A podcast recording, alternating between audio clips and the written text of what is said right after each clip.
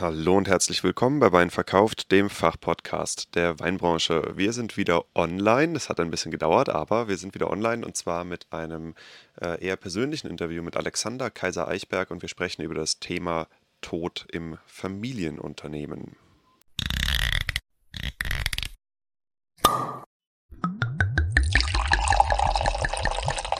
Das hier ist Wein verkauft, der Fachpodcast der Weinbranche. Mein Name ist Diego, ich bin Host dieser Show und hier sprechen wir über Weinmarketing, Weinbaupolitik, aber auch andere Themen, die in Familienunternehmen interessant sind. Es ist ein richtiger Fachpodcast für Winzerinnen und Winzer da draußen im Feld.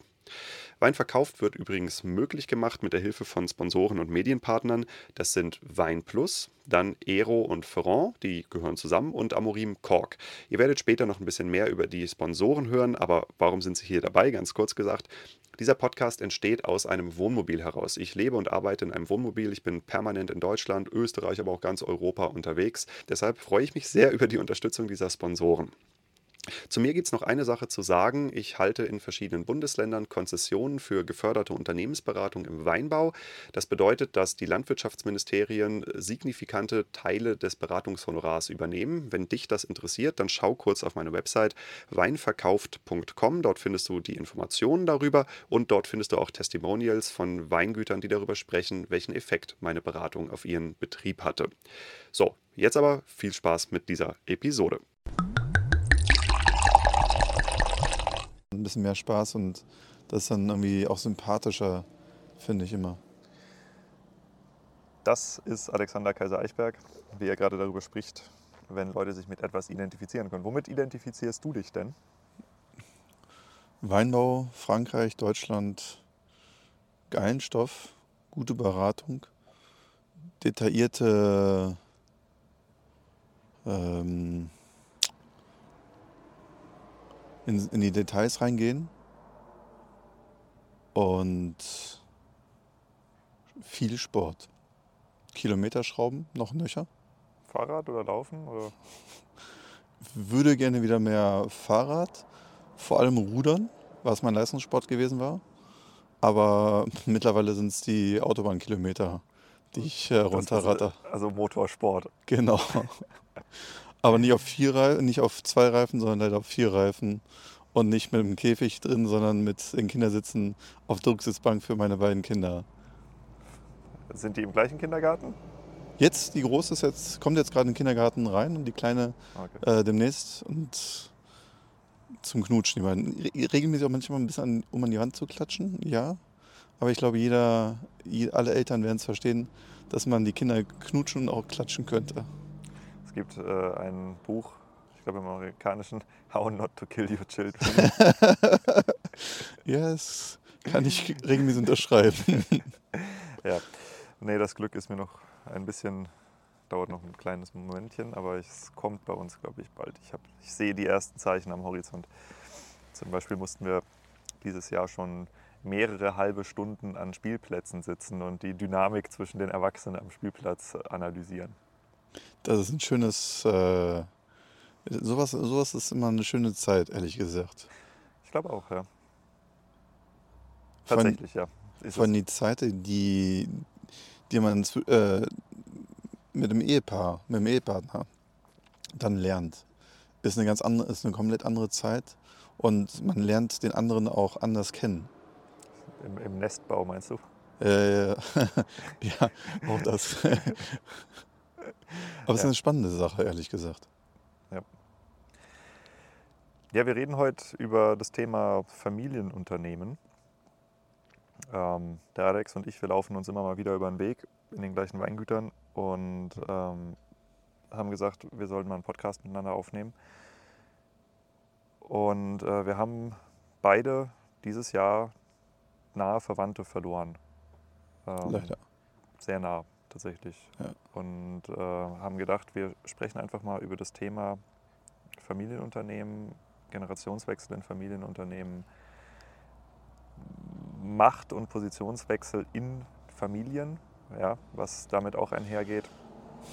Und ähm, machen eigentlich eher eine, eine mehr persönliche als eine fachliche Episode daraus, weil das ist was, was ja auch in Weingütern immer wieder der Fall ist. Also ich habe mal so grob überschlagen, in jedem achten Betrieb, in den ich reinkomme, Okay. ist entweder ein krasses Unglück passiert, so irgendjemand mit dem Schlepper die Mauer runtergeballert oder sowas halt, ne?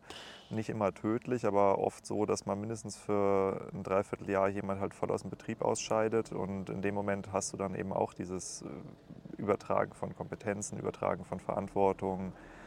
Ähm, es ist ein, ist ein Riesenthema und es ist natürlich auch auf der einen Seite ein Thema, was man sich immer nicht wünscht oder so tut, als würde es einen selbst nie treffen. Ja. Ähm, aber es trifft einen selbst. Ja. Häufig nicht immer sofort, man merkt es nicht immer sofort, man merkt es stellenweise oder äh, zeitverzögert. Und man, nimmt- man nimmt es nicht sofort wahr. Ja. Also zumindest, wenn, wenn man sich verletzt, ist eine Sache, aber wenn man, wenn es dann halt der finale Gang ist, äh, äh, dann ist es natürlich sofort, merkt man einmal, aber zeitverzögert ist dann halt die, eine ziemlich langfristige Angelegenheit. Und man,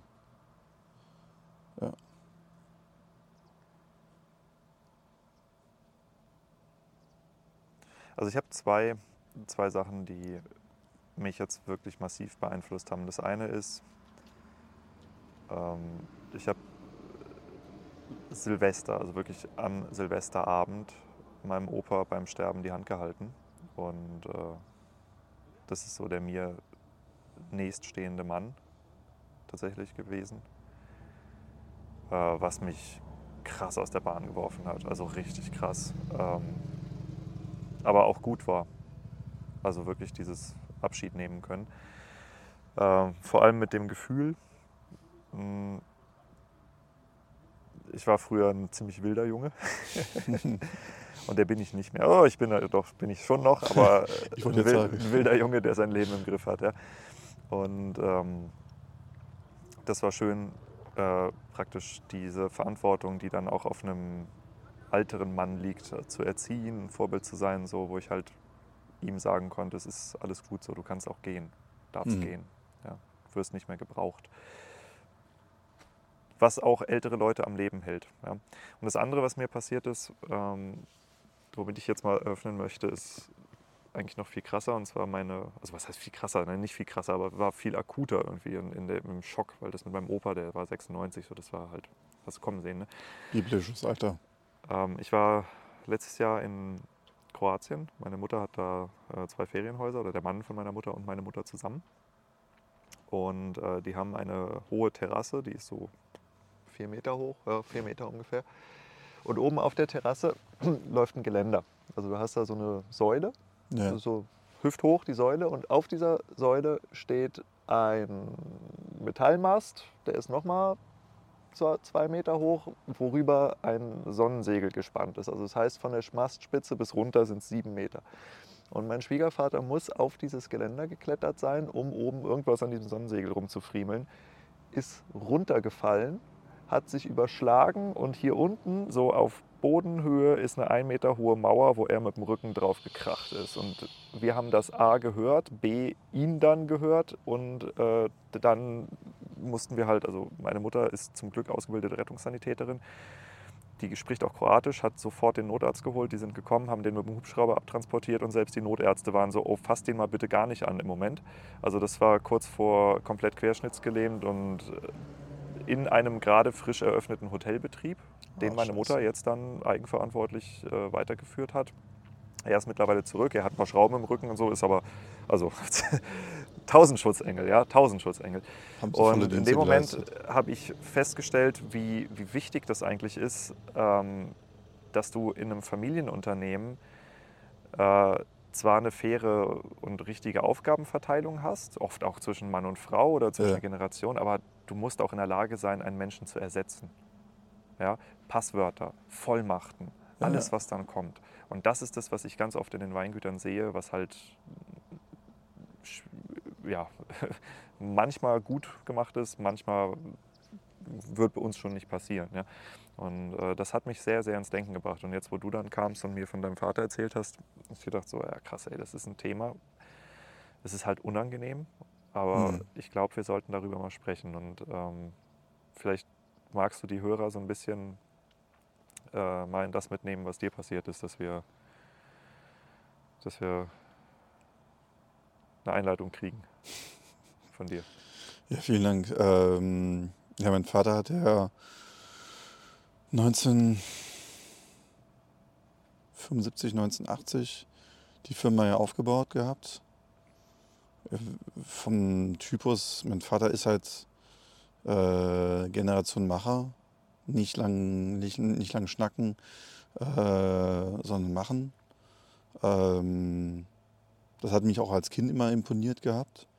Und der hat halt mit, ich glaube 66 oder sowas, hat er sich nochmal entschieden, nochmal Vollgas nach vorne, äh, nachdem es einen kleinen, kleinen Wandel gab in der Firma und ähm, nochmal von vorne zu starten. Da war ich 21, glaube ich, irgendwas in den Dreh. Ähm, und das hat mich absolut imponiert gehabt. Und dann, und dann zu sehen, wie mein Vater aber von Jahr zu Jahr halt äh, natürlich durch Alter halt schwächer wird und nicht mehr so leistungsfähig ist. Ähm, und den dann, dann habe ich es übernommen, die Firma wurde übergeben. Ähm, und dann bekam ich halt aus Berlin den Anruf vor fünf, sechs Wochen mittlerweile. Ihr Vater liegt im Krankenhaus. Ich hatte zwar die Firma schon alles gehabt, aber ich dachte, okay. Wann hast du übernommen?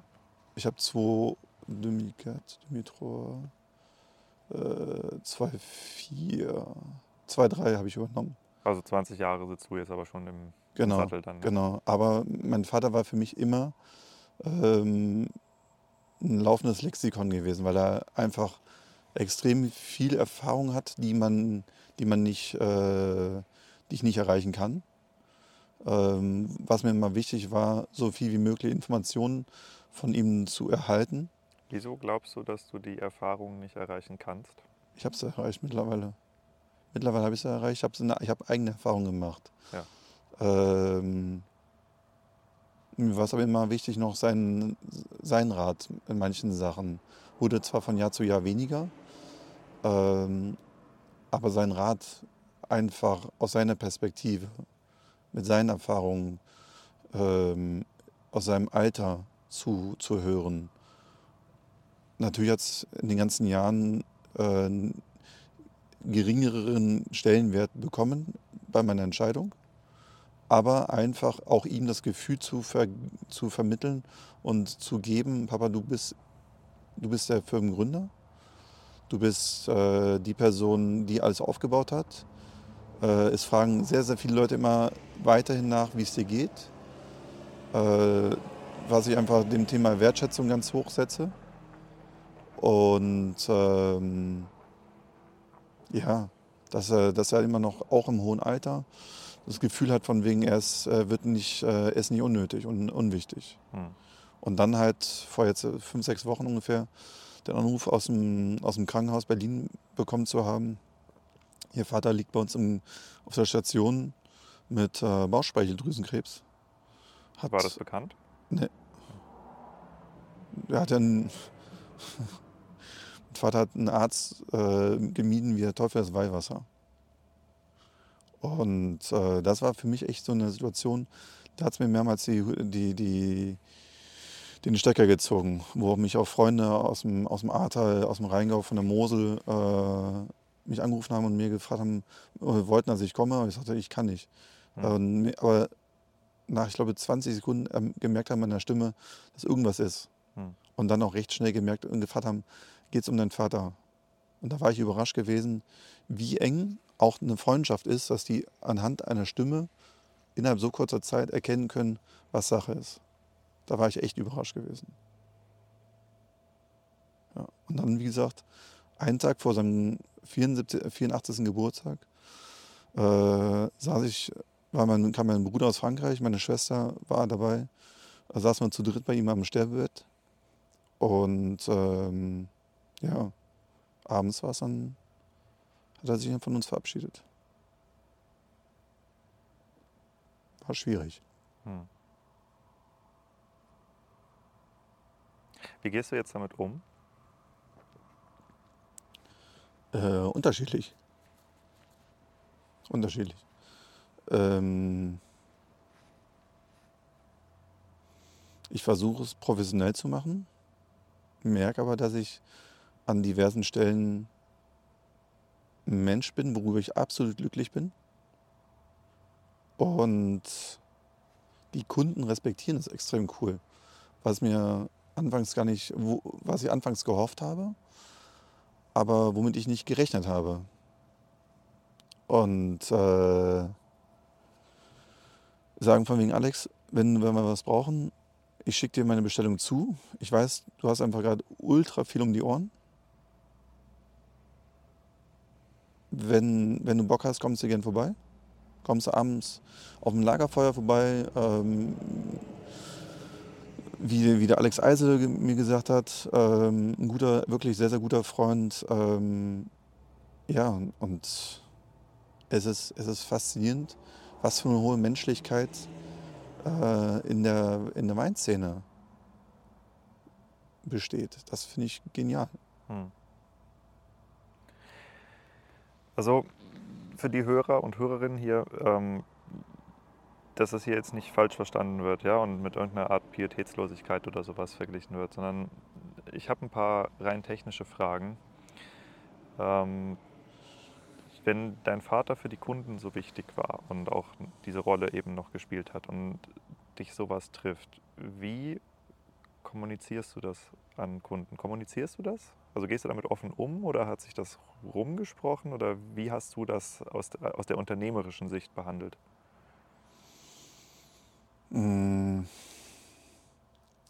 Ich habe es mir ehrlich gesagt überlegt, ob ich es kommuniziere war mir nicht sicher, ob ich es mache oder ob ich es nicht mache, weil ich es, wie gesagt, ähm,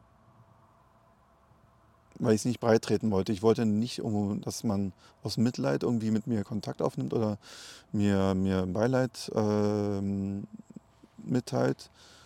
Ähm, ich habe es nicht kommuniziert gehabt. Ich habe es an, ich habe mir einen kurzen Post auf meiner privaten WhatsApp-Seite äh, gesetzt gehabt habe es aber, glaube ich, noch ein paar Stunden wieder rausgenommen. Hat aber doch weitere größere äh, Runden gemacht in der, in der Weinwirtschaft, halt im befreundeten oder bei den Kundenkreisen, als ich gedacht habe. Ähm, es haben aber auch einige Kunden das gemerkt gehabt, dass sich irgendwas bei mir getan hat, wo ich gar nicht weiß, woher. Obwohl ich nichts gemacht, also keine E-Mail rausgeschickt habe, weil ich das einfach nicht, nicht passend fand, ähm, wenn mich Kunden gefragt haben, von wegen, Alex, wann kannst du kommen, habe ich gesagt, ja, es gibt ein privates Problem, bitte respektiert das und ich werde erst in zwei Wochen kommen können. Die waren alle, haben es alle nachvollzogen, haben gesagt, kein Problem. Problem, private Probleme haben wir alle, es kann immer wieder vorkommen. Und da war ich so überrascht gewesen, dass sie gesagt haben, okay, ähm, wenn, du, wenn du soweit bist, kommst du vorbei. Es ist nichts, was jetzt irgendwie passiert. Ähm, so wie es bei dir reinpasst. Mhm. Und da war ich vollkommen überrascht gewesen, war, habe auch gar nicht mit gerechnet gehabt damit. Und das fand ich eigentlich das Geniale. Aber wie gesagt, ich würde auch, also ich persönlich würde, glaube ich, nie eine E-Mail e rumschreiben. Habe es mir überlegt, aber habe es nicht gemacht. Ich weiß nicht, wie würdest du es machen, Diego, in, in so einem Fall? So wie ich es jetzt mache. Ich glaube, ich würde darüber sprechen. Das ist, glaube ich, simpelste, oder? War simpel nicht, aber. Nee, ich meine, das hat verschiedene Dimensionen. Also, guck mal, zum Beispiel, also mein Opa, als ich den verloren habe, das war niemand, mit dem ich geschäftlich auch noch Verflechtungen hatte. Das ist mhm. ja nochmal was anderes, ob du jetzt in Anführungszeichen nur Familie bist oder ob du eben auch Familie, Geschäftspartner, Vorgänger, Nachfolger äh, halt noch diese Dimensionen mit da drin ja. hast. Und ähm, insofern hat natürlich, da ihr euch die Geschäftshistorie teilt, hat das auch nochmal eine andere Bedeutung für mehr Menschen. Genau. Ja. Ähm, dementsprechend weiß ich es nicht, wie ich damit umgehen würde, weil ich bin der Gründer bei mir in der Familie. ja, es so doof es klingt. Ja, ähm, ja. Äh, das ist auch eine der, der Sachen, die ich tatsächlich erhoffe oder wo ich mir einen Erkenntnisgewinn erhoffe aus dem Gespräch hier. Wie geht man mit so einer Situation sinnvoll um? Also jetzt rückblickend, ähm, ich finde es sehr ermutigend, was du sagst, dass halt ähm, die, die Kommunikation darüber auf großes Verständnis gestoßen ist und ähm, dass es, glaube ich, auch dem Familienunternehmen nicht schadet, da offen mit umzugehen. Weil ich sehe im Weinbau sehe ich eben auch zwei unterschiedliche Herangehensweisen damit. Ich sehe Leute, die dann sehr offen damit umgehen und wir betrauern unseren großen Verlust und dann macht das die Runde durch verschiedene Zeitschriften und sowas. Ja. Das ist ja fast eine PR-Kampagne, ja. eine Nachrufkampagne. PR-Kampagne ist jetzt vielleicht das falsche Wort dazu, ja. Und es gibt andere, da kriegst du es halt gar nicht mit. Genau. Null.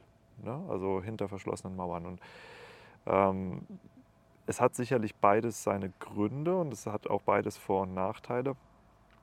Aber ich glaube, es ist eine Situation, mit der vor allem Familienunternehmen sich eben auch auseinandersetzen müssen. Was ist, wenn der Gründer weg ist? Was ist, wenn der Vater weg ist? Was ist, wenn du auf einmal selber dastehst und niemand mehr da ist, den du fragen kannst? Genau.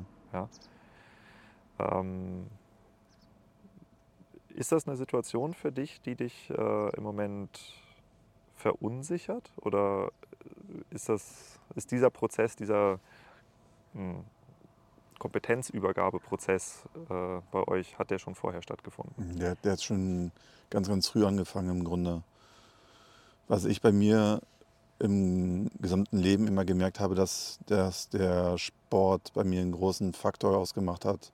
Und äh, diese, diese Übergabe, Erfahrungsübergabe, Übergabe, Kompetenzübergabe, äh, Erfahrung sammeln, eigene Erfahrungen machen, äh, Erfahrungen übermitteln, äh, Kontakte, dass mein Vater seine Kontakte an, an mich so gesagt übergeben hat, äh, dass wir Kunden besucht haben, Händler besucht haben.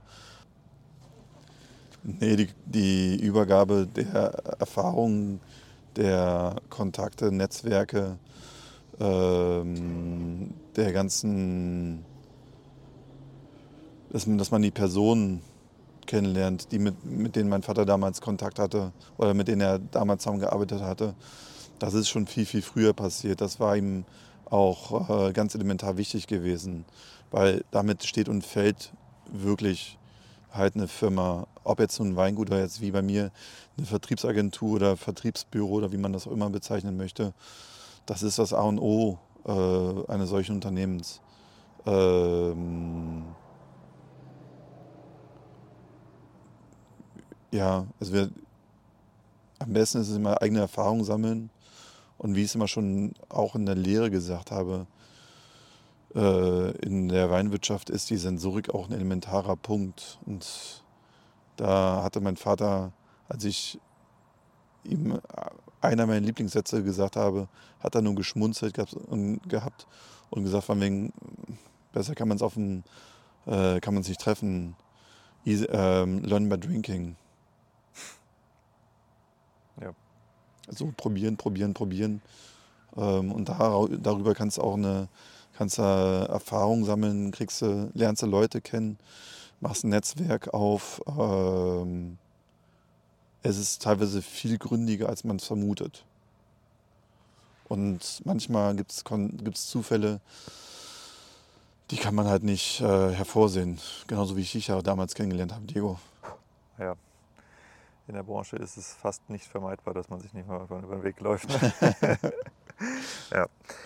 Ähm, wie ging denn der Geschäftsübergabeprozess bei dir vonstatten? Weil ich sehe, dass, also ich, ich weiß ja nicht, wie euer Unternehmen damals funktioniert hat, aber du bist ein sehr aktiver Vertriebler. Und ähm, das ist eine, eine Fähigkeit, die im Weinbau bitter benötigt wird. Also Danke. Ich, ja, nicht nur auf deiner Seite, sondern ich mache auch, meine auch in Weingütern. Ähm, ja. Ich glaube, das Problem ist häufig nicht, den Wein zu produzieren, sondern den Wein gut zu verkaufen. Genau. Ja? Und ähm, mich würde interessieren, wie der, die Übergabe oder die Ausbildung einer solchen Fähigkeit zwischen der Generation deines Vaters und dir stattgefunden hat. Puh. Ähm, wie hat die stattgefunden? Das ist eine, viel, eine vielschichtige äh, Thematik gewesen. Ähm,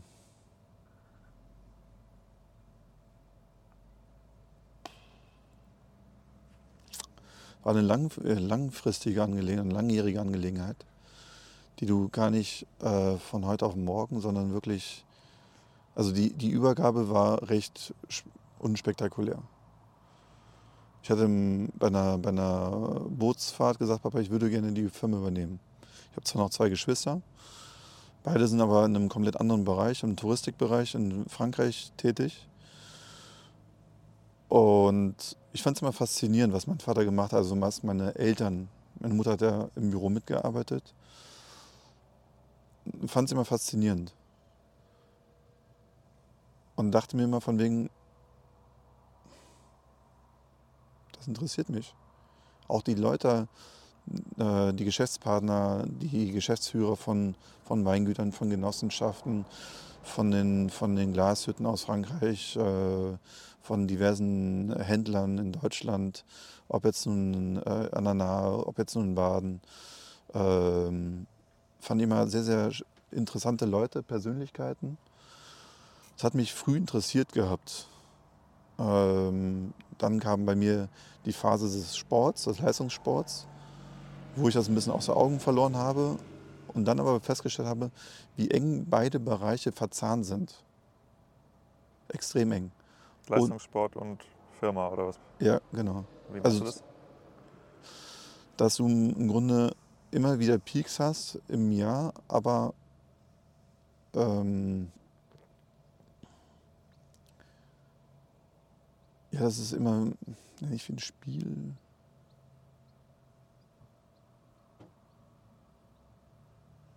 Ähm, wie soll ich es erklären? Es ist, also für mich ist, sind's, sind's, ist, es, ist die Firma regelmäßig wie Leistungssport. Für mich persönlich. Auch von den Beratungen her, wenn ich jetzt Kunden besuche, ist es für mich immer wie ein Sport. Das ist, so sehe ich es für mich. Die Kundenbesuche, die, die, die ähm, ja. Ja, ich, also ich glaube, ich verstehe, woher die Analogie kommt. Ähm, ich meine, ich habe jetzt selber, ich mache anderen Sport als du, aber in den meisten Sportarten hast du, entscheidet die Wiederholung darüber, wie gut du wirst in der Bewegung, die du durchführst. Genau. Und ähm, so gern wir uns ja auch immer sagen, dass jeder Mensch anders und jeder Kunde anders ist, aber wenn du jetzt ein Fass verkaufst, verkaufst du ein Fass. Wenn du einen neuen Betrieb akquirierst, akquirierst du einen neuen Betrieb. Und das machst du einmal, zweimal, dreimal, viermal, fünfmal, sechsmal, siebenmal. Das teilt sich den Charakter mit einem sportlichen Training, wo du eben genau. auch die Technik beherrschen lernst. Ähm, ich, ich, selber, ich habe dann, ich habe eine etwas andere Analogie, aber eine ganz ähnliche. Ähm, ich betreibe jetzt nicht mehr so viel, aber früher, wo ich noch in den Bergen gelebt habe, Berglauf, alleine berghoch. Und bis halt zum Komplettzusammenbruch. Also ich habe schon mich übergebend in den Alpen oben gestanden. das, ist, das ist schon eine heftige Nummer, das Zeug Berglauf. Und ähm, du siehst sehr viele Geschäftsführertypen, die solche Sportarten betreiben. Sei das jetzt Mountainbiking, sei das krasses Rafting, Rudern, Kajak, ähm, oft auch alleine, mhm. ja, wo du gar nicht so sehr im Wettbewerb mit den anderen bist, sondern eigentlich mit dir selbst. Genau. Ja, und wo du selber mit deinem, ich habe da jetzt keinen Bock drauf, ich will nicht mehr, mir tut alles weh, warum mache ich das überhaupt? Und das, ist, das sind ja die, äh, auch die Gedankengänge oder Ängste oder so, die halt in der Geschäftsführerverantwortung liegen. Ja. Es ist ja sehr gleich und ja. du trainierst das eigentlich. Ja. Du trainierst das. Ich weiß nicht, ob das, ob das das ist, was du dich da auch äh, dran. Aber das ist das, was für mich immer der Sport ist. Der Sport ist ein. Mir geht es überhaupt nicht um Wettbewerb mit anderen, mir geht es um Wettbewerb mit mir selbst. Genau, also was ich halt beim Rudern äh, in Berlin gelernt habe, sich regelmäßig, nicht täglich, das ist, da sagt der Körper auch, irgendwann mal fick dich. äh, sich in. Wir hören keine Kinder zu. Alles über 18 hier bitte. ähm, nee, Spaß beiseite. Sich regelmäßig in den Tunnel zu schießen. Und Hat, hat das dein Vater auch gemacht? Oder? nee, überhaupt also nicht. ist Sport was, was du von dir aus. Das kam komplett von mir aus. Ja, Mein Vater war ähm, vom Typus Mensch komplett anders zu mir. Komplett. Ähm, ich habe eigentlich hätte jetzt noch einige Fragen, die ich meinem Vater gerne stellen würde. Zum Beispiel? Ähm, ziemlich private Fragen, äh, die ich jetzt halt irgendwie mit mir selber halt klären muss, oder? Wo ich persönlich dann immer wieder nach oben gucke und sage, okay, wie würdest du es machen? Und im Grunde dann aus dem Bauch raus entscheide oder über, überlege, wie würde er es denn machen, auf Grundlagen seiner, seiner Entscheidung oder seiner, seiner Person. Ähm, ja. Und im Grunde am Endeffekt die Ergebnisse, wieso ich es mache, ähm, bisher immer zu 100% voll getroffen haben. Natürlich habe ich dann mittlerweile mit meinem Bruder spreche ich viel drüber, weil er meinem Vater äh, vom Typus her ziemlich ähnlich war. Äh, habe dann ein paar, paar Personen im Freundeskreis, auch bei den Winzern, mit denen ich dann drüber spreche, von wegen, was hältst du davon? Ähm, ja, und damit bin ich ehrlich gesagt A, extrem glücklich, diese, diese Freunde in der Weinwirtschaft zu haben. Teilweise Geschäftsführer von großen Betrieben, ob jetzt äh, an der A, ob jetzt äh, in, an der Mosel, äh, in allen Regionen. Aber halt das Menschliche, da bin ich extrem glücklich, da so Leute um mich herum zu haben. Und das wünsche ich ehrlich gesagt allen Leuten, denen sowas passiert, ähm, Ein Netz zu haben. Ne? ein Netz zu haben, die einen dann, ich sag mal, in Situationen dann wieder auffangen, das ist das Wichtigste. Aber vor allem dann halt auch wirkliche Freunde haben. Nicht nur in der Weinwirtschaft, das ist auch manchmal besser, wenn sie nicht nur alle in der Weinwirtschaft sitzen, sondern auch mal ein bisschen außerhalb der Weinwirtschaft sind, dass man halt so einen so einen Blick, Ja, wo mal kein Geld auf dem Tisch liegt sozusagen. Ne? Weil das ist ja, ich, ich, kenne das auch, ich habe super viele Winzer, mit denen ich auch auf der persönlichen Ebene sehr, sehr, sehr eng bin. Aber du hast halt auch immer noch diese Dienstleister-Kundenthematik, die Genau. mit da rumschwimmt. genau. Und ähm, Ja. Aber, aber auch, weil extern, also Freunde oder Leute, die mit der Weinwirtschaft, ich sag mal, nur äh, damit was zu tun haben, dass sie gerne mal guten, eine gute Flasche Wein trinken und, und äh, aufziehen. Ja. Aber zum Glück die ganzen Themen der Weinwirtschaft nicht kennen und dann ganz anders, eine ganz andere Entscheidung, eine ganz andere Empfehlung geben würden oder geben. Und das ist Gold wert, ehrlich gesagt. Hm. Wenn du dich jetzt von außen betrachten könntest, kannst du in Worte fassen, wie du das kompensierst, wie du auch mit dem Trennungsschmerz umgehst? Weil ich habe zum Beispiel ein Interview geführt mit dem Maxi Greiner aus. Kennst du ihn? Sehr coole Person. Ja, das ist einer der beeindruckendsten Winzer, Jungwinzer, den ich kenne. Und ähm, für diejenigen, die es nicht gehört haben, Maxi Greiner, er ist, ich weiß nicht, irgendwo in den 60er bin oder so, ich kenne die Nummer nicht auswendig. ähm, ja, sind ein bisschen zu viele mittlerweile.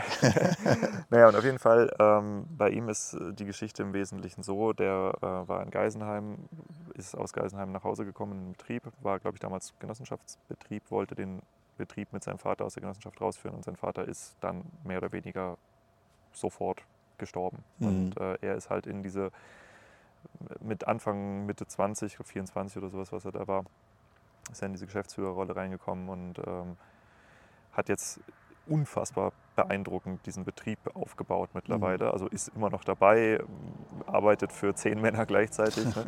Aber er sagte auch, ähm, ihm fehlt praktisch die komplette Erinnerung an, ich glaube, das Dreivierteljahr danach, weil er sich vollkommen in Arbeit ersäuft hat. Ja. Ja? Und das ist ja ein, hört man nicht zum ersten Mal. Es scheint ein sehr männlicher Weg zu sein, mit sowas umzugehen. Ähm, wenn du jetzt von außen auf dich drauf guckst, wie, wie gehst du damit um? Ähm, was habe ich gemacht? Ich bin, ich habe angefangen, äh, wieder wandern zu gehen, spazieren zu gehen, raus an die frische Luft. Äh, Kinderlachen ist das geilste, die geilste Medizin. Ähm, ansonsten die Weinlese kam zum Glück recht passend, dass man raus konnte äh, und ein bisschen, bisschen was äh, sich ablenken konnte. Ansonsten, äh, ja, einfach raus in die, in die frische Luft. Frische Luft, Sport, Rudern und wieder mal den, den Tunnelblick rein in den Tunnel äh, reingeschossen gehabt, äh, bis, die, bis die Muskeln zittern. Wie mein Trainer mir damals immer gesagt hat, Alex, wenn die Muskeln zittern, dann, bist, äh, dann ist es richtig, dann nochmal eine halbe Stunde oben drauf parken und dann geht's los, Arke, dann lass Jon. Ähm, und wenn danach die Treppen nicht mehr hoch kannst, dann war es perfekt. dann ist der Stöpsel gezogen. Und dann können die nächsten Tage, dann, dann hast du andere Gedanken als sowas. Äh, aber Spaß beiseite, das glaube ich, verstehen vor allem Leute, die wirklich Leistungssport gemacht haben. Äh, sorry, ich bin, ich bin kein Freak. Nö. Bin nur ein bisschen speziell, stellenweise gebe ich zu. ja, das habe ich auch schon rausgefunden. Ähm, ja, es gibt noch, noch ein Thema, was ich glaube ich als sehr wichtig erachte. Und das ist wahrscheinlich das am härtesten darüber zu sprechen. Ich weiß auch nicht, ob es dich betrifft, aber ich denke, dass wir entweder aus, aus eigener Erfahrung oder aus Beobachtungen von Freunden oder Familienmitgliedern auf jeden Fall darüber sprechen können. Und das ist ähm, Reue oder man könnte es auch anders nennen, das hat meine Mutter mir immer beigebracht, diesen Begriff, der Schmerz des nicht gelebten Lebens. Oh ja. Ähm, gibt es in Familienunternehmen sehr oft. Was wäre, wenn? Was wäre, wenn ich was anderes gemacht hätte? Was wäre, wenn ich damals nicht das gesagt hätte? Was wäre, wenn wir uns einfach nicht gestritten hätten? Was wäre, wenn. Ne? Ähm, es gibt halt diese Grenze und die Grenze ist meistens, also die, die finale Grenze ne, ist der Tod, wo du bestimmte Sachen nicht mehr nachholen kannst oder nicht mehr ändern kannst, nicht mehr aussprechen kannst. Ähm, und die Konflikte, die ich in Familienunternehmen oft sehe und wie damit umgegangen wird, da denke ich mir oft, Leute, merkt ihr eigentlich, dass ihr die Zeit, die ihr miteinander habt, mit so einer Scheiße verbringt? Ja. ja? Ist es das, was ihr am Ende, ist das das, woran ihr euch erinnern wollt? Ja. Bitte macht diesen Fehler nicht, Jungs. Ja. Kannst du da, kannst dich da mit relaten, verbinden? Ja, schon. Es gab viele Streitereien, auch bitterböse Streitereien, ehrlich gesagt. Ähm, auch wenn manches sehr, sehr privat wurde, ähm, habe ich mir aber geschworen, ich weiß noch die Fahrt von Ludwigsburg damals nach Berlin beim ersten Mal, als ich erfuhr, dass mein Vater im Krankenhaus ähm, liegt, war schwierig. Und ich hatte mit ein paar Freunden telefoniert. Normalerweise telefoniere ich viel, wenn ich im Auto sitze. Bei der Fahrt habe ich nur zwei Telefonate gehabt. Aber die ich glaube, wir lassen wir durchfahren. Der Zweitakter ist ziemlich laut hier auf der Mikrofonspur. Hatte ich zwei ja. Telefonate gehabt, aber die zwei Telefonate haben fast jeweils zwei Stunden gedauert. Oh, ähm, nicht gedauert, ich habe noch nicht mal gedauert. Es war einfach, es war das waren die angenehmsten Telefonate mitunter, die ich im ganzen Leben bisher geführt habe. Abseits natürlich der Telefonate, dass meine Frau mir sagte, sie muss jetzt, äh, ich muss jetzt abholen und ins Krankenhaus bringen zur Entbindung unserer Kinder. Ähm, aber dass mir einfach, ja, also es waren, waren spezielle Telefonate, es waren sehr, sehr komische Telefonate gewesen, aber es waren die zwei besten Telefonate, die ich bisher gefühlt geführt habe äh, wo ich zwischendurch mein Akku wieder an Strom hängen musste, weil mir mein Handy sagte, äh, sie haben noch 10% Akkuleistung. Und so, oh scheiße. ähm, ich empfehle euch nur eins, ganz ehrlich, wenn ihr in die Situation kommen solltet, ihr habt euch mit euren Eltern... Es gibt kein Wenn, es gibt ein Sobald. Nur. Oder, also wir sind alle Menschen, jeder von uns ja. irgendwann hat damit zu tun, jeder. Ja, ihr habt jede. euch verstritten, ihr wollt nicht mehr miteinander reden, nutzt die letzte, die letzte Möglichkeit. Ihr haut euch echt keinen, ihr reißt, es reißt euch keinen Zacken aus der Krone. Ich war glücklich gewesen, dass ich es gemacht habe, dass ich über meine eigenen Schatten gesprungen bin. Ähm, mit meinem Vater diverse Streitgespräche gelöst zu haben. Vor allem, dass er auch bereit war. Das ist immer schwierig, ich gebe es zu. Und das ist nicht bei jedem immer der Fall. Absolute, voll und ganz. Was heißt denn lösen? Heißt lösen jetzt irgendwelche Standpunkte ausdiskutieren oder ist es da einfach ein Vergeben und Begraben? Ich würde eher sagen, ver, ja, teilweise eher hm, mehr vergeben und begraben. Sich äh, einfach, dass man nicht im, dass man sich nicht später sagt am, am Grab, hätten wir das noch Gott gesprochen. Weil das wird, das wird einem Leben lang nachtragen. Und ähm, ja, also ich persönlich von meinem Typus Mensch her könnte, würde es mir ein Leben lang nachtragen und würde mir ein Leben lang äh, das vorwerfen, dass, äh, wieso ich das nicht gemacht habe. Mhm. Aber da bin ich halt auch froh und glücklich, menschlich zu sein. Ähm, und froh, auch die Erziehung äh, von meinen Eltern genossen zu haben. Ja. Mein Vater hat mir es angesehen gehabt. Meine Schwester sagte mir, sie hat meinen Vater angesehen gehabt, dass er glücklich war, mit mir darüber gesprochen zu haben. Ja. Das ist, glaube ich, eine ordentliche Art, sich zu verabschieden. Ja. ja.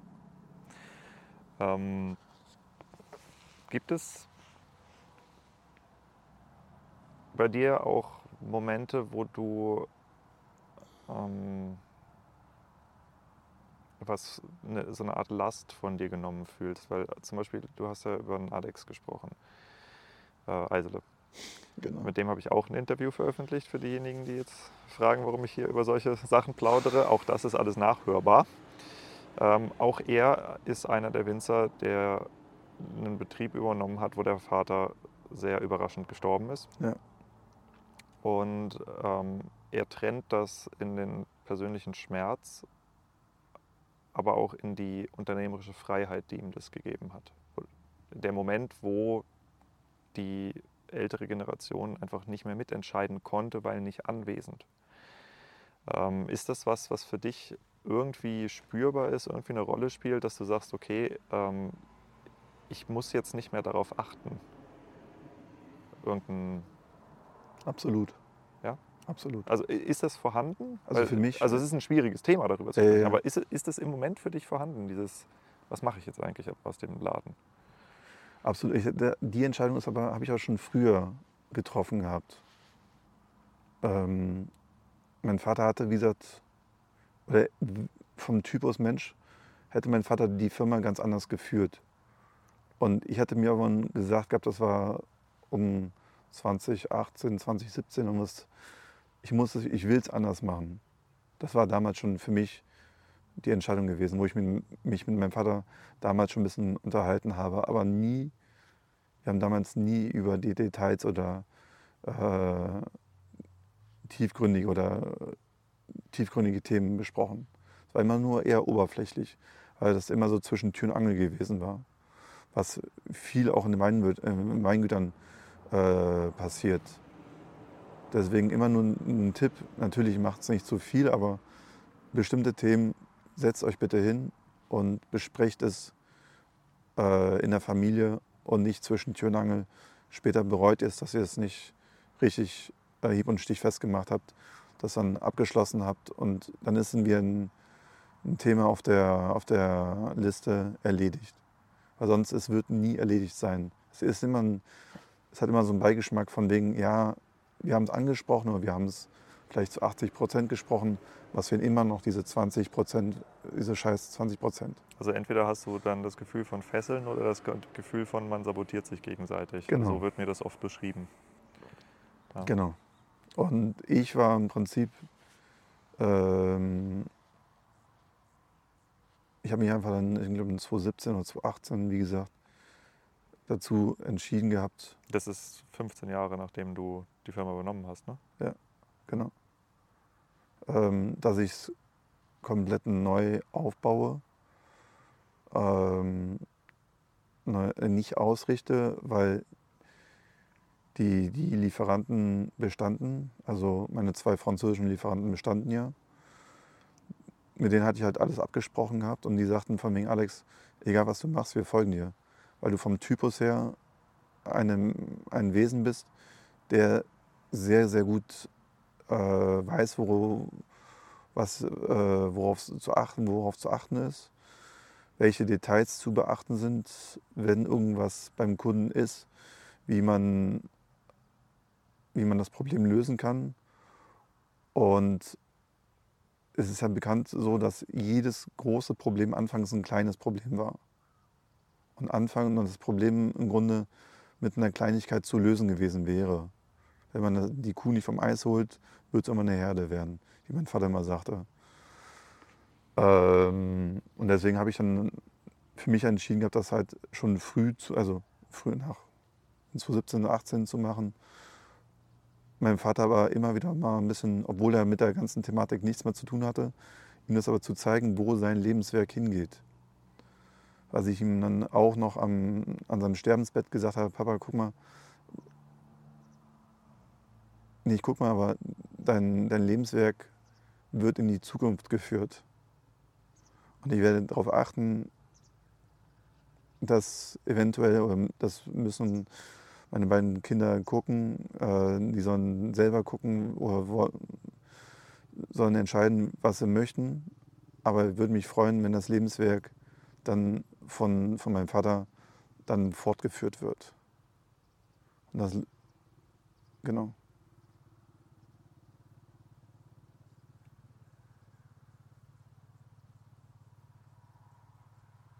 Ich habe irgendwo mal gehört, dass eine der,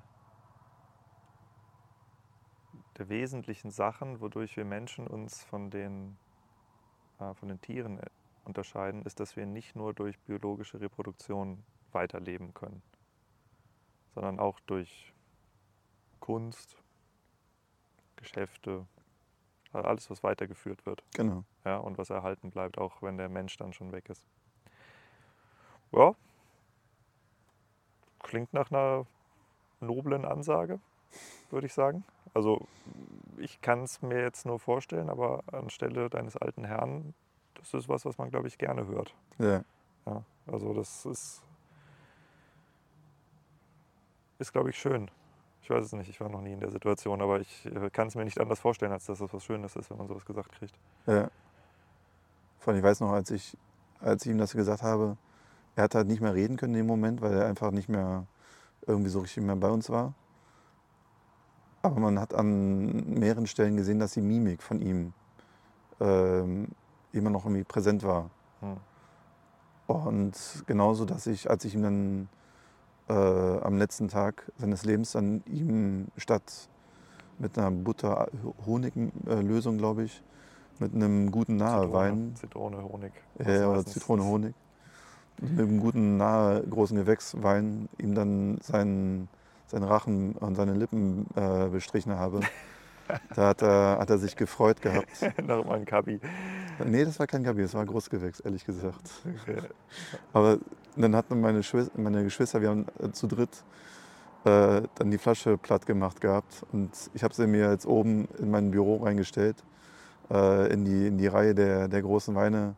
Hm. Ähm, von der Loire, von Mosel, von Rheingau, von Rheinhessen, äh, alles, was ich an großen Weinen getrunken habe. Ähm, ja, da steht er in der Reihe. Das ist Memento Mori. Kennst du den Spruch? Nee. Äh, Gedenke des Todes. Ah, okay. Es gab früher verschiedene also Mönchsorden, die ähm, teilweise einen Schädel von ihrem von einem älteren Ordensbruder auf dem Tisch stehen hatten. Okay. Um sich nicht mit unwichtigem Kram zu belasten. Und äh, ja. Ich glaube, das ist was, das in unserer Gesellschaft ein bisschen abhanden gekommen ist, weil wir die Alten wegsperren oft oder nach Polen abschieben oder sonst was. Ja. Ähm, je älter man wird, desto schneller vergeht das Leben, zumindest in meiner Wahrnehmung. Ja. Und ähm, es gibt eine ganze Menge Sachen, mit denen man sich beschäftigen kann, die, glaube ich, sehr, sehr egal werden, wenn man älter wird.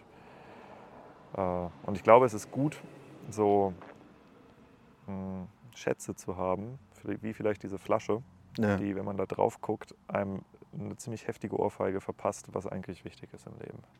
Absolut. Ich weiß noch, als ich mit der, mit der Flasche dann äh, via Bahn nach Hause gefahren bin, hatten mich ein paar Leute, auch der Zugschaffner, angeguckt und haben nach dem Motto, wie soll ich eine leere Flasche mit nach Hause nehmen, ob ich sie nie wegschmeißen möchte. Und mir so, nee, die wird, nicht, die wird, die wird nie weggeschmissen. Ja. Als meine Frau die gesehen hatte, hat sie, hat sie gesagt, okay, sie weiß, wo die hinkommt. Meinst du, ja, da, wo sie hingehört. Ja. An den rechten Platz. Genau. Und ich kann euch nur eins empfehlen, ähm, die ganze alte, alte Generation oder ältere Generation, wie ich sie immer manchmal liebevoll die jungen Semester nenne, ähm, die freuen sich, wenn sie, wenn sie im Weingut irgendwie eine, eine kleine Tätigkeit irgendwie oder ein bisschen mithelfen können. Ja. Ähm, ich, äh, das stimmt tatsächlich. Das ist, also ich, ich komme in viele Betriebe rein, wo die Übergabethematik entweder gerade läuft oder noch nicht, einfach nicht sauber geklärt ist. Und da geht es ganz oft um Identität und Rolle. Ja. Wer bist du, wenn du nicht mehr die Führungsposition inne hast? Genau. Das, ist ein, das fühlt sich an wie ein teilweises Sterben, weil du 50 Jahre deine Identität gelebt hast und dann musst du die auf einmal aufgeben, hast genau. aber noch 30 Jahre vor dir, wenn alles gut läuft. Und ähm, ich mache das ganz oft so, dass sich die Alten irgendwann, also äh, erst geht es darum, dass die Jungen eine Vision formulieren, an die die Alten glauben können, dass sie merken, okay, da kommt Energie. Ja. Und dann kann man die Alten fragen, und bist du bereit, dafür den Außenbetriebsleiter zu machen, damit er vorne den Rücken frei hat oder sie vorne den Rücken frei hat? Das ist entscheidend, ehrlich gesagt. Ja. Dass sie im Prinzip aber auch wirklich dann äh, im Hintergrund bleiben und ihre, ihre Rolle genau kennen du bist jetzt Bio-Winzer die nächsten 30 Jahre. es, ist, es ist echt, also da habe ich selber, äh, auch wenn, die, wenn mein, meine, meine Bereiche bekanntlicherweise ja andere sind mit, mit den Korken und mit den Fässern im Siegelwachs. Ähm, aber da habe ich auch vieles erlebt, viel Streitereien erlebt, ein paar sehr, sehr gute Lösungen erlebt gehabt. Aber es ist von Fall zu Fall immer sehr, sehr unterschiedlich. Also es gibt Jungs und Frauen, es gibt keine, äh, keine Lösung, die man einfach so gießkannenmäßig äh, ausführen kann. Absolut nicht. Es ist sehr, sehr kompliziert. Es bedarf auch vieler Gespräche, manchmal tränenreicher Gespräche. Manche sind feuchtfröhlich, ja. Ähm, auf jeden Fall. Es hat auch oft mit einer Symbolik zu tun. Also zum Beispiel ähm, einer der Betriebe, die eigentlich das, wo ich das am spektakulärsten gesehen habe, das ist das Weingut Zimmer in, im Remstal. Ja. Mit denen arbeite ich ganz viel zusammen. Und äh, auch das kann man nachhören, ja. Für diejenigen, die jetzt hier sagen, was plaudert der immer so Privatsachen aus. Da warst du vor ein paar Tagen auch gewesen, oder? Da war ich vor ein paar Tagen, genau. Und äh, wir haben auch jetzt einen Podcast schon äh, veröffentlicht, glaube ich, miteinander darüber. Ähm, ein, de, ich habe denen gesagt, das, das Wichtigste, was ihr machen müsst, ist Häuser wechseln.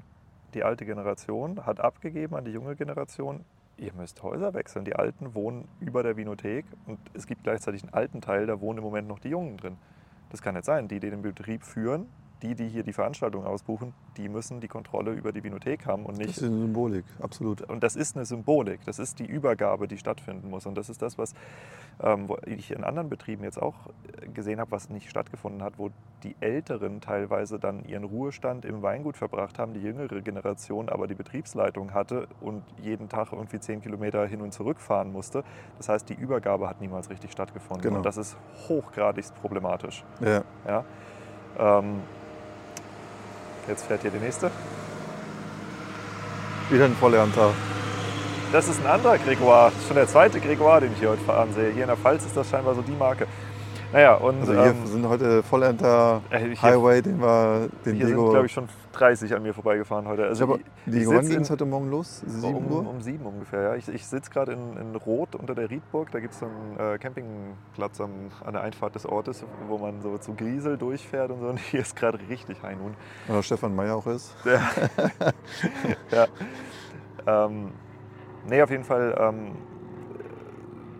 äh, äh, wenn man wenn man diesen, auch diese Symbolik der Übergabe nicht so richtig zelebriert, ähm, erstens versteht die alte Generation dann oft nicht, dass sie den Platz auch zu räumen hat an einer gewissen Stelle. Und zweitens, ähm, das ist eigentlich das Traurigste am Ganzen, ähm, ich habe dann öfter, es sind ja meistens Männer äh, vor mir, die halt dann 50 werden müssen, um das Sagen zu haben in ihrem eigenen Betrieb. Das heißt, eine komplette Generation wird eigentlich übergangen, Mhm. ja, wo die Nachfolgegeneration schon ja, Teenager ist. So. Ja.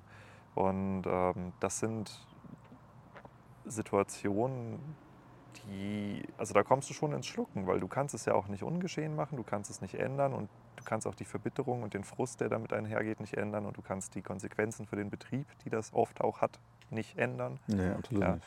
weil da 25 Jahre mehr oder weniger Stillstand herrscht. Und ähm, das sind auch oft sind das Angstthematiken, das sind ganz oft Thematiken, ähm, du hast dann Familien, die sehr eng zusammenarbeiten, wo halt die Eltern-Kind-Dynamik niemals auf eine Erwachsenen-Erwachsenen-Dynamik Genau. geupgradet wurde.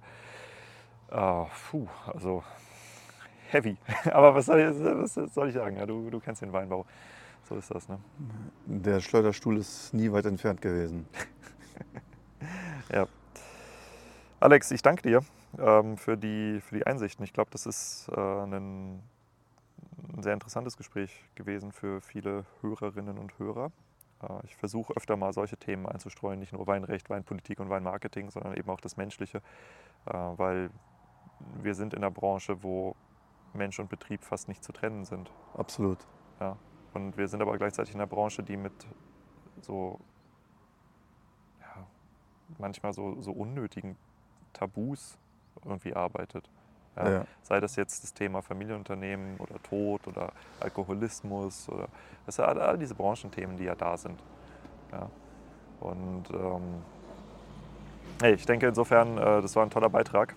Äh, vielen Dank dafür. Und wenn äh, Leute wissen wollen, wer du bist und was du machst, äh, wie kann man dir hinterhersteigen? Was sind die Websites oder Social Media Profile oder Kontaktarten, die du bevorzugst? Also erstmal vielen Dank für das Angebot ähm, beim Lagerfeuer damals in Hessigheim. Ähm, ich habe mich sehr gefreut gehabt, heute das, ähm, bei dem Podcast äh, dabei zu sein, ehrlich gesagt.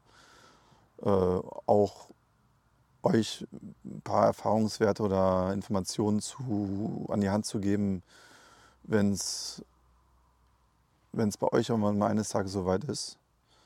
Äh, jeder macht es unterschiedlich. Es ist nicht immer, es wirklich absolut nicht einfach. Deswegen, wie gesagt, äh, nehmt euch die Zeit dann. Das ist das Wichtigste. Äh, genau, mich, wie gesagt, äh, findet ihr bei äh, Instagram unter Arke Tiefstrich Kaiser Eichberg. Da bin ich jederzeit offen, komm gern vorbei, nimm mir gerne Zeit und äh, bin froh, Mensch, äh, neue Menschen kennenzulernen, neue Kontakte zu, zu bekommen. Äh, nicht wegen Umsatz, das ist mir manchmal eher ähm, zweitrangig, weil einfach die Menschen mir viel, viel wichtiger sind wie irgendwas anderes. Weil wenn ich Weingüter besuche, interessieren mich ehrlich gesagt die Menschen ganz, ganz besonders. Das war schon immer so und das war meinem Vater immer auch wichtig gewesen. Das war meinem Großvater auch immer wichtig gewesen und das ist so die DNA bei uns in der Familie. Genau. Vielen Dank auf jeden Fall, Diego. Jo, vielen Dank dir und bis zum nächsten Mal. Wir hören uns dann in der nächsten Episode Wein verkauft.